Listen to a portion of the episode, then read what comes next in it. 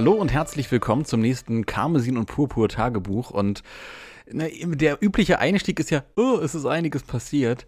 Aber diesmal würde ich als Einstieg wählen Holy Guacamole.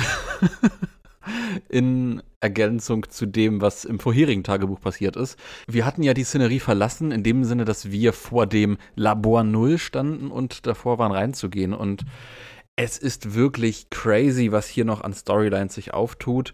Ähm, kurz bevor ich das jetzt hier der Reihe nach durchgehe, was hier passiert ist, der übliche Disclaimer, ne, ich bin von diesem Punkt aus bis über das Ende des Spiels hinaus gekommen. Also das Spiel habe ich offiziell beendet. Die Hauptstory habe ich offiziell beendet und bin gerade im Postgame. Ich gehe mal der Reihe nach meine Notizen durch, die ich mir beim Spielen gemacht habe. Und ja, es ist wirklich crazy, was passiert. Wir sehen Antiqua, beziehungsweise dann in der Pupo-Variante wahrscheinlich Futurus, aber dabei handelt es sich um Androiden, um Roboter, die gespeist sind von einer künstlichen Intelligenz, da die Originalprofessoren bereits vor einigen Jahren verstorben sind. Und ich finde diesen Twist so unerwartet, so interessant. Das hat sich ja so ein bisschen abgezeichnet, als wir da in dieser einen Observationsstation waren und es verschiedene Glitch-Momente gab, wo Antiqua dann oder wahrscheinlich dann auch Futurus so, äh, äh hallo Kinder, mm, mm, äh, äh, so massivste Kommunikationsprobleme hat und das dann irgendwie auf mangelhafte Verbindung äh, geschoben hat. Ne? Und an der Stelle, ja, da hat man schon den Braten so ein bisschen riechen können. Ich finde es wirklich sehr, sehr, sehr interessant, dass das Ganze hier jetzt eine KI ist und die Story, die jetzt auch noch weitergeht, denn diese KI die eine Kopie zu sein scheint von dem Bewusstsein der Erinnerung, der Emotionen von Antiqua, widerspricht ihrer Schöpferin mehr oder weniger in ihrem ursprünglichen Anspruch, denn Antiquas ursprünglicher Plan war es, mit einer Zeitmaschine, die sie gebaut hat, Pokémon in, also Pokémon aus der Vergangenheit, beziehungsweise Futurus dann wahrscheinlich Pokémon aus der Zukunft, in die Gegenwart zu holen und eine Synergie zu schaffen, ein, eine Harmonie zu schaffen zwischen ja, den Pokémon aus den jeweiligen Epochen und der Gegenwart. Ungeachtet dessen, dass das ein ja, kompletter Clusterfuck wird für das gesamte Ökosystem, weil die Pokémon aus der Vergangenheit, ich weiß nicht, welches Narrativ für die Pokémon aus der Zukunft jetzt hier greift, aber zumindest jetzt bei Karmesin, für die Pokémon aus der Vergangenheit eine Charakteristik sehr stark bemerkbar ist, dass die Pokémon alles wesentlich aggressiver, wesentlich rabiater sind als die Gegenwartspendants. Ne, also ganz viel Exposé jetzt noch zur Vergangenheit von all dem. Ne, wir erfahren halt auch ganz konkret, dass Observationsstation 4 der Ort ist, an dem Professor Antiqua ums Leben gekommen ist. Und ich finde ich find all das, was hier aufgemacht wird, unfassbar interessant, unfassbar spannend. Es fühlt sich vom Pacing der Narrative sehr stark danach an, als ob all diese Stränge jetzt sehr, sehr plötzlich erzählt werden, weil über die ganze Handlung hinweg haben wir von all dem bisher nur rudimentär erfahren und Jetzt werden wir quasi narrativ geflutet mit all diesen Fakten. Also wir bekommen sehr, sehr viel Dinge erzählt, sehr, sehr viele Aspekte erzählt, ohne diese Aspekte wirklich zu sehen. Wir haben quasi die äh, das, das, das letzte Überbleibsel von den Forschungen von Professor Antiqua. Was ich mir hier an der Stelle noch gewünscht hätte, wäre irgendwie noch eine Referenz auf Futurus, denn ich hätte gern so eine definitive Antwort darauf, wie jetzt diese beiden Charaktere koexistieren. Denn ne, an der Stelle, wo man die Narrative aufmacht, dass Pepper der Sohn von Antiqua oder Futurus ist, stellt sich ja auch die Frage,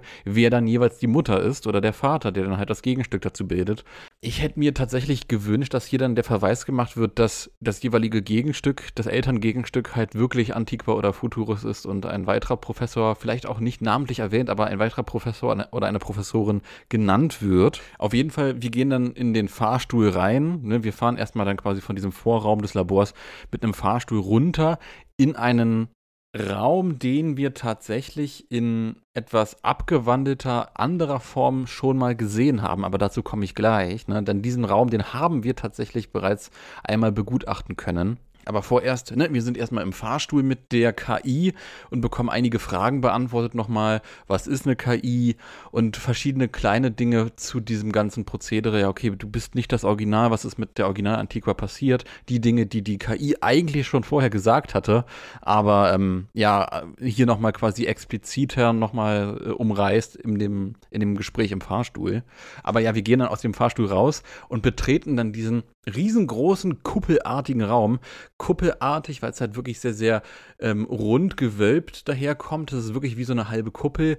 Und die Wände dieser Kuppel bestehen aus wabernden, kristallinen Materialien. So in verschiedenen Regenbogenfarben bricht sich da quasi so eine Glas-Kristall-Ästhetik. Und das hat mich sehr, sehr stark an etwas erinnert, was wir vor langer Zeit gesehen haben, und zwar in einem der ersten Trailer zu Karmesin und Purpur. Ich glaube, das war sogar der Trailer, wo die legendären Pokémon veröffentlicht wurden. Es kann auch sein, dass das ein Trailer war, der noch vorher oder danach stattfand, aber ne, einer der frühen Trailer, der hatte diese Sequenz am Ende, diese sehr, sehr hoch gerenderte Cinematic-Sequenz von einem Pokéball, der durch ein kristallines waberndes Etwas fliegt. Und dieses kristalline wabernde Etwas sehen wir hier erneut exakt so in dieser Form, natürlich mit Spielgrafik und nicht hochgerendert in Cinematic-Grafik, ne, aber sehen wir so in dieser Form erneut wieder in den Wänden dieser Kuppel und im Zuge dessen, dass wir jetzt hier narrativ erfahren, dass dies die Zeitmaschine ist, in der laut der KI Antiqua vor vielen Jahren angefangen hat, dann Pokebälle in die Vergangenheit zu schießen, beziehungsweise Futuros in die Zukunft zu schießen und dort Pokémon einzufangen und im Zuge dessen, dass wir schon vor einigen äh, Tagebuchepisoden den Pokéball von Koraidon bekommen haben und dieser ein normaler Pokéball ist. Und Fun Fact: Sämtliche Pokebälle, die die Antiqua-KI benutzt, Meisterbälle sind lässt das die Vermutung sehr nahe, dass wir nicht nur eine random Sequenz gesehen haben in diesem kristallinen, hochgerenderten Cinematic-Trailer-Bit, sondern dass dies die Sequenz war, in der Antiqua das erste Pokémon in die Vergangenheit, oder Futurus dann das erste Pokémon in die Zukunft, aber aus meiner Perspektive mit Karmesin das erste Pokémon aus der Vergangenheit gefangen hat mit ihrem normalen Pokéball und dieses war dann entsprechend Koraidon. So, also dass wir an dieser Stelle schon quasi diese Schlüsse Szene gesehen haben, out of context. Es sieht einfach nur schön aus und uns jetzt tatsächlich ein Bild, ein narratives Bild dazu schmieden können, was das eigentlich genau war, was wir dort gesehen haben. Ich finde die Vermutung sehr, sehr naheliegend. Ich finde es sehr, sehr markant, dass sämtliche Pokémon, die von der Antiqua-KI benutzt werden, in Meisterbällen gefangen wurden und Koraidon als das erste Pokémon, welches quasi hier diesen Weg aus der Vergangenheit in die Gegenwart gefunden hat, beziehungsweise ne, Miraidon, das müsst ihr euch immer so umdenken, ich habe halt Karmesin, ähm, dass dieses Pokémon halt eben nicht in einem Meisterball, sondern in einem ganz normalen Pokéball den Weg in die Gegenwart gefunden hat. Und ne, an der Stelle, es ist eine Spekulation, eine Spekulation, die sich aber sehr, sehr stark mit all dem deckt, was das Spiel hier narrativ aufbaut, hinsichtlich dieser Cinematic-Sequenz. Aber ja, die KI bittet uns um Hilfe, bittet uns um Hilfe, hier diese Zeitmaschine ein für alle Mal abzuschalten, denn sie ist der Meinung, dass Antiqua mit ihrem Mindset komplett falsch lag, dass das Ökosystem von Paldea nicht geflutet werden kann, mit so einer, ja, ist, ist, ist mir doch egal, nach mir die Sinnflut, das ist dann halt der Lauf der Dinge, wenn die Vergangenheits-Pokémon die, die Gegenwarts-Pokémon bedrohen. Ne? Das war Antiquas Mindset und dem widerspricht die KI vehement. Und deswegen hat die KI von Antiqua alles, was bisher geschah, bewusst seit Anfang an, seitdem wir sie das erste Mal gesehen haben, so inszeniert, dass wir genau an diesem Punkt hier stehen um diese Zeitmaschine abzuschalten, ein für alle Mal den Traum von der Original Antiqua zu beenden. Und ich finde diesen Turn sehr, sehr cool, sehr, sehr interessant. Ich hätte mir nur mehr gewünscht, dass das über einen gewissen Zeitraum hinweg erzählt wird, dass hier noch mehr Rätsel aufgeworfen werden. Ne, Rätsel, die halt auch an anderer Stelle im Spiel stattfinden. Wir bauen ja Rätsel auf. Wir spielen ja quasi mit Erwartungen des, äh, des Spielers, der Spielerin letzten Endes. Dann halt auch bei Kleinigkeiten wie, oh, welches Pokémon holt Pepper aus seinem Pokéball? Oh, Pepper scheint mehr zu wissen und so weiter und so fort. Verschiedene Dinge, wo ein Mysterium aufgebaut wird. Aber hier an der Stelle wird alles irgendwie an Exposé sehr, sehr frontal erzählt, sehr, sehr direkt, einfach nur in einem Dialog. Okay, ne, wir, wir bekommen jetzt sehr viel Backstory zu Dingen, die eigentlich, wenn es sauberer erzählt wäre, viel, viel früher hätten aufgebaut werden müssen. Und an der Stelle finde ich die Art und Weise, wie das erzählt wird, sehr, sehr flach und platt.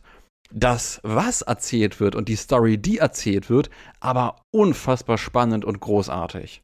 Also ich bin ein riesengroßer Fan von all dem, was hier erzählt wird, von diesem Zeitmaschinentwist, von dem, was die KI über die Original-Antiqua gesagt hat und so. Das ist sehr, sehr reichhaltig für das Worldbuilding der Pokémon-Lore innerhalb von, von der, von der Paldea-Region, aber halt auch eben überregional. Denn das Thema Zeitmaschine findet ja in Pokémon nicht nur hier statt. Das ist ja eine Sache, die hier sehr, sehr stark frontal thematisiert wird, aber Pokémon hat Zeitmaschinen als festes Element an verschiedensten Stellen bereits etabliert und eingebaut. Das plumpste Beispiel ist die Zeitkapsel, die Bill damals in der Johto-Region gebaut hat. Schon seit der Johto-Region, schon seit der Johto-Zeit wird in verschiedenster Form an dem Konzept einer Zeitmaschine gearbeitet. Ich könnte auch noch verschiedene andere Instanzen nennen, bis hin zu dem äh, Vermerk, dass wenn man ein Pokémon aus einem vergangenen Spiel auf ein gegenwärtiges Spiel übertragen hat, ein Pokémon, welches in Smaragd gefangen wurde, auf ein modernes Pokémon-Spiel überträgt, dass dort auch immer steht, dieses Pokémon hat die Grenzen von Raum und Zeit überwunden.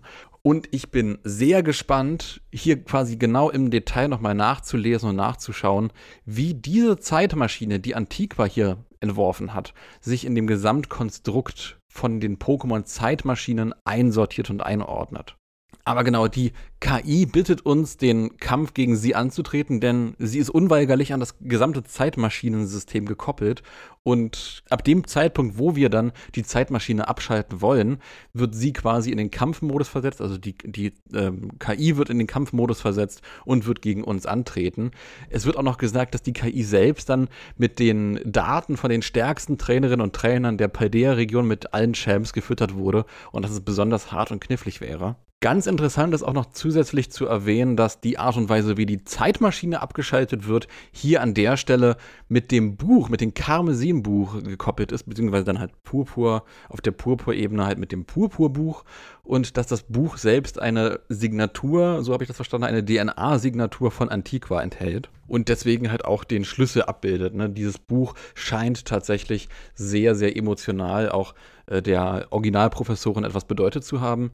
Und äh, genau, wir legen das Buch in diese Apparatur und es fahren sich so, wie soll ich sagen, metallende, metallende Objekte nach oben, wo dann die KI-Professorin von oben herab gegen uns kämpft, von, von erhöhter Position.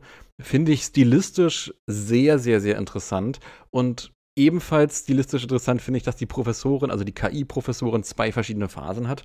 Wir haben erstmal den Kampf gegen sie, äh, gegen ihre ganzen historischen Pokémon, die Vergangenheits-Pokémon, die alle sehr, sehr cool sind. Also ich finde die Designs von den ganzen Vergangenheits-Pokémon unfassbar stark und unfassbar interessant. Ich bin sehr gespannt, wie die Purpur-Gegenstücke dazu aussehen, denn die werden ja das Zukunftsthema thematisieren. Da habe ich halt ein bisschen Angst, dass man sehr, sehr stark in diese Metallästhetik geht und die Befürchtung, dass irgendwie jedes Pokémon zwangsläufig einen Metalltyp, äh, einen Stahltyp mit haben muss.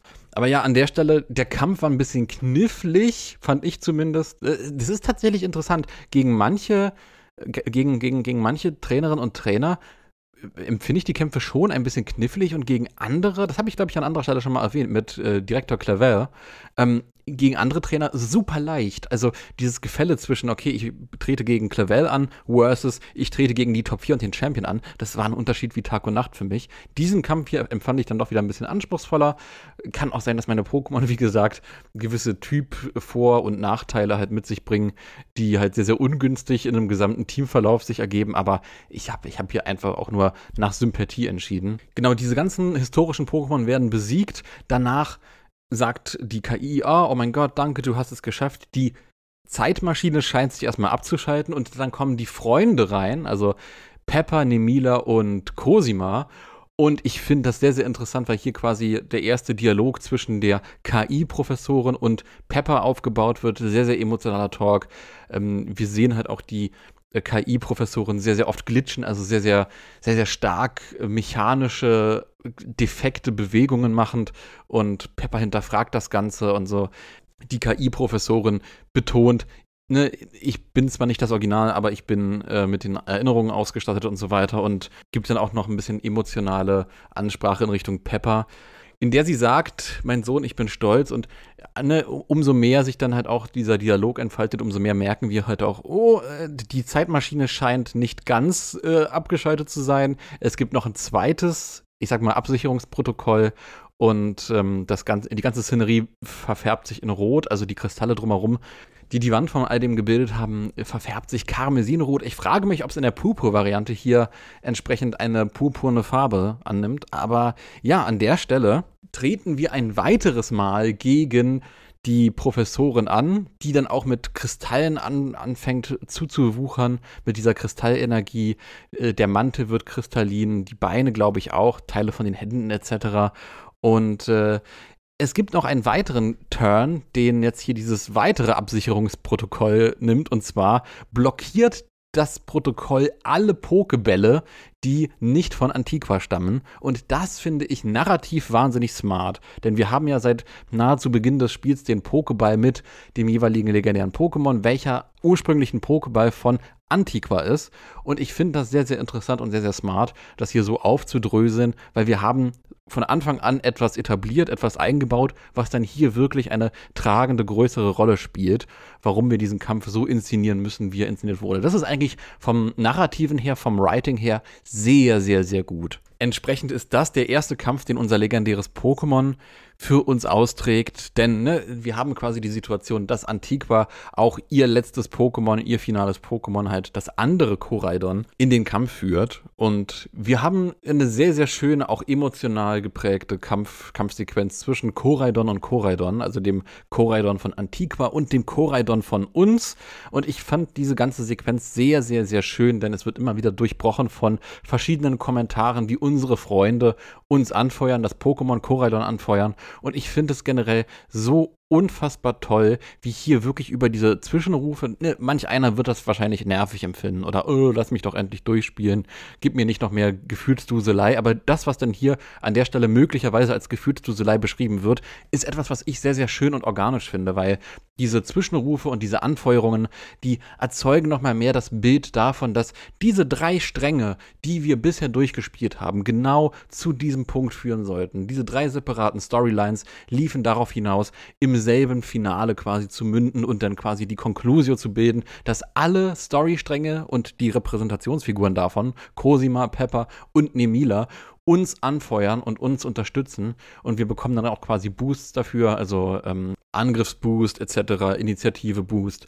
Und ne, an der Stelle sind wir dann auch das erste Mal in der Situation, unser legendäres Pokémon die Terra-Kristallisierung durchführen zu lassen, was halt auch sehr, sehr schön und sehr, sehr cool ist, da entsprechend äh, Koraidon in dieser, in dieser Form zu sehen beziehungsweise halt Miraidon in Purpur möglicherweise. Und ebenso bildintensiv geht es weiter, denn, ja, wie soll ich sagen, nachdem wir die Professorin im ultimativen Kampf besiegt haben, beziehungsweise die KI der Professorin ist es ja, geht das emotional und bildgewaltig weiter, dass eine sehr, sehr starke, sehr, sehr intensive Cutscene abgespielt wird und gestartet wird, in der die Professorin uns nochmal sagt, dass ihr letzter Wunsch es ist, ne, weil sie uns über diesen ganzen Spielverlauf hinweg beobachtet hat als KI und gesehen hat, welches Geschenk das Geschenk der Freiheit ist, dass sie sich sehr danach wünscht, ebenfalls frei zu sein und ähm, ein letztes Abenteuer nochmal erleben möchte, ein eigenes Abenteuer erleben möchte,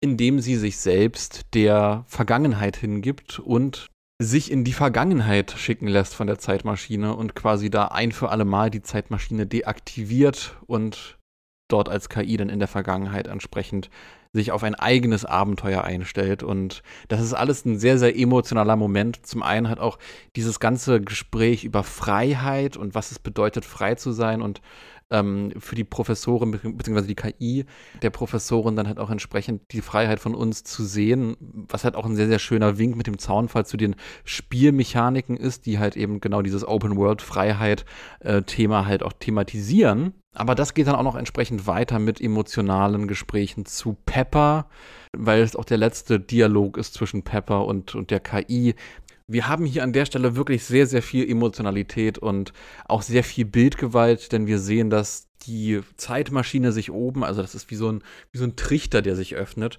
dass die Zeitmaschine sich oben öffnet und Antiqua eben durch dieses Portal in die Vergangenheit reist. Ich finde ich find das unfassbar interessant, diese ganze Thematik mit Zukunft, Vergangenheit, Zeitreise und so, denn an der Stelle dieser, dieser Blick in Richtung Pokémon-Legenden Arceus, wo halt eben genau das die Kernprämisse des Spiels ist. Der Charakter, der Protagonist, die Protagonistin wird von Arceus geschnappt und durch die Zeit und durch den Raum geschmissen, um äh, von der Zukunft in die Vergangenheit dann hier in der Hisui-Region das Problem zu lösen. Womöglich Volo auch ein zeitreisender Charakter. Dazu gibt es auch einige sehr, sehr interessante Spekulationen, dass Volo ebenfalls ein zeitreisender Charakter ist, also der von der tiefen Vergangenheit in seine Zukunft, aka unsere Vergangenheit gereist ist. Sehr, sehr spannend, sehr, sehr interessant. Aber ja, an der Stelle, ich finde das sehr, sehr, also so generell rückblickend über diese ganzen Themenfelder zu blicken, sehr, sehr interessant, auf wie vielen Ebenen, auf wie vielen narrativen Ebenen auch Legenden Arceus ein Wegbereiter war für das, was in Karmesin und Pupu hier an der Stelle passierte. Danach geht es dann so weiter, dass wir mit unseren Freunden ähm, die Situation verlassen, den, den Schlund verlassen und in vielen Gesprächen auch nochmal all das aufdröseln. Alle sind sichtlich mitgenommen, allem voran Pepper.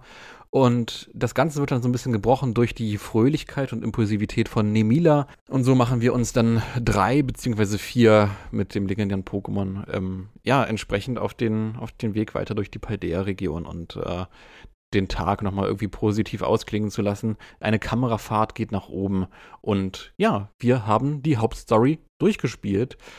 Ich finde diesen, also gerade was so diesen Part angeht, hinsichtlich Story und Antiqua und Futurus und Zukunft und Vergangenheit, ich finde es sehr, sehr, sehr interessant, hier drauf zu blicken, gerade weil die Art und Weise, wie hier erzählt wird und auch konkret, was erzählt wird, hier sehr, sehr stark und souverän daherkommt. Das ist wirklich generell über das ganze Spiel eine unfassbar starke Narrative. Es ist wirklich, wirklich, wirklich stark und intensiv. Ich habe allerdings trotzdem einige Probleme, denn im Nachgang, und jetzt gehe ich mal hier so ein bisschen in das Postgame rein, aus gutem Grund, das werdet ihr jetzt auch erfahren, denn das Postgame erzählt keine Story. Das Postgame erzählt keine wirkliche eigene Story, zumindest für mich nicht erkennbar. Es gibt natürlich diese, ne, nachdem man äh, die Credits hat durchlaufen lassen, die von, wie ich es wie äh, mir schon gedacht habe, die von dem Ed Sheeran Promotion Song begleitet werden. Also die Credit-Theme ist quasi Celestial von Ed Sheeran. Ich hatte es schon kommen sehen, aber genau, hier hat sich das dann bewahrheitet und Nachdem wir die Credits haben durchlaufen lassen, sind wir dann wieder in der Akademie in unserem eigenen Zimmer, in unserem Raum und werden vom Direktor herbeigerufen. Wir haben dann auch nur narrativ ein, ja, wie soll ich sagen, endresümierendes Gespräch über all das, was geschehen ist. Der Direktor ist dankbar. Ne? Wir haben zwar was Illegales gemacht, indem wir ohne Aufsicht in den Schlund reingegangen sind, aber So what? Wir haben die Paldea-Region gerettet. Wir haben auch noch mal so ein bisschen abschließenden äh, Monolog von Pepper, wie es ihm geht. Wir haben dann auch noch mal die äh, Ligaleitung, die dann reinkommt, denn Nemila pitcht die Idee eines großen Turniers und die Ligaleitung, also die, die der, der Top-Champ Sagaria, oh Gott, ich habe mir den Namen endlich gemerkt aus dem FF, Sagaria, äh, kommt rein, unterstützt das Vorhaben gibt uns dann als frisch gebackenen Champ noch die Aufgabe, dass wir sie so ein bisschen unterstützen sollen. Ne? Ihre Aufgabe ist es halt auch alle Nase lang bei den Arenen vorbeizuschauen und da mal nach dem Rechten zu sehen, beziehungsweise mal in einem kleinen Match anzutreten. Und äh, genau, und da bekommen wir dann auch die Aufgabe, dass wir das dann für sie machen, beziehungsweise sie unterstützen. Da habe ich noch nichts gemacht. Ich bin mir sehr sicher, dass da kleinere narrative Ebenen aufgemacht werden, gespannt werden, dass hier sich noch irgendwelche Backstories und kuriose kleine und große Geschichten um die Arenaleiter selbst ähm, nochmal auftun. Aber ich finde es sehr, sehr, sehr schade, dass es keine wirkliche Postgame-Situation gibt. Wir haben einfach nur dieses sehr, sehr fragmentierte, okay, mach was du willst, hier hast du die Arenen, da kannst du bestimmt noch ein bisschen Story erfahren und so weiter. Aber es gibt kein wirkliches, okay, und so geht's weiter. Und das ist das Resultat. Ne, das, das ist das Resultat davon, dass Antiqua in die Vergangenheit gereist ist. Ähm, das finde ich wahnsinnig schade und wahnsinnig sträflich. Gerade weil, und jetzt komme ich mit dem nächsten großen Aspekt um die Ecke, gerade weil ich mir gewünscht hätte, dass so manch ein großer Elefant im Raum noch aufgelöst wird. Wir haben, also korrigiert mich gerne, wirklich. Ich, ich werde noch das Postgame spielen, vielleicht finde ich ja noch die ganzen Antworten auf all diese Fragen. Aber wir haben keine keine Antwort auf die große Frage, wie zur Hölle ist dieser Schlund entstanden? So, also so wie das erzählt wurde oder so, so wie es mir erzählt wurde, war es ein, ja gut, da ist dieser Schlund und unten tief im Schlund, da ist quasi diese Forschungsstation mit der Zeitreisegeschichte. Also dieser Schlund ist nicht das Resultat davon, dass Antiqua vor einigen Jahren einen riesengroßen Unfall hatte, bei dem sie ums Leben gekommen ist mit diesen Zeitreise-Pokémon und so weiter und so fort, weil zu diesem Zeitpunkt existierte ja schon der Schlund. Dieser Schlund, der ist ja, da leben ja Pokémon, da leben ja äh, zig, also da müssen ja mehrere hundert Jahre vergangen sein, mindestens, dass sich auf Basis dieses Schlunds auch ein eigenes autarkes Ökosystem gebildet hat. Und ich finde das Ne, und zu diesem Zeitpunkt, als diese ganzen Forschungen um den Schlund entstanden sind, da wurden ja auch schon diese Basen dort gebaut. Also diesen Schlund gibt es ewig und drei Tage und wir erfahren nahezu nichts darüber, was diesen Schlund hier an der Stelle ausmacht ich kann mir gut vorstellen, dass das vielleicht noch irgendwie aufgelöst wird, vielleicht sogar auch in der Akademie mit den, mit den Kursen und so weiter, dass es da einen Geschichtskurs gibt und man da quasi so ein bisschen was zur Backstory der Paldea-Region erfährt. Aber an der Stelle, ich finde es wahnsinnig schade, dass dieser Schlund, der so markant ist und so prägnant ist hier in dieser Geschichte,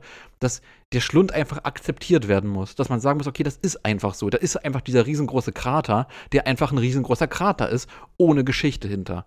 Und diese Geschichte gibt es bestimmt und wird wahrscheinlich auch irgendwie ne, in einem DLC was kommen wird. Oder in einem dritten Spiel. Pokémon, keine Ahnung, was, was könnte ein drittes Gegenstück zu Karmesin und Purpur sein? Ich weiß es nicht. In einem dritten Spiel auf jeden Fall aufgelöst werden. Ich weiß es nicht. Ich weiß, es, es gibt viele verschiedene Ideen und Konzepte, wie man hier weitermachen kann. Und ich bin mir sehr sicher, dass die äh, Narrative von Karmesin und Purpur es hergibt, dass es eine definitive Antwort gibt, wie dieser Schlund entstanden ist.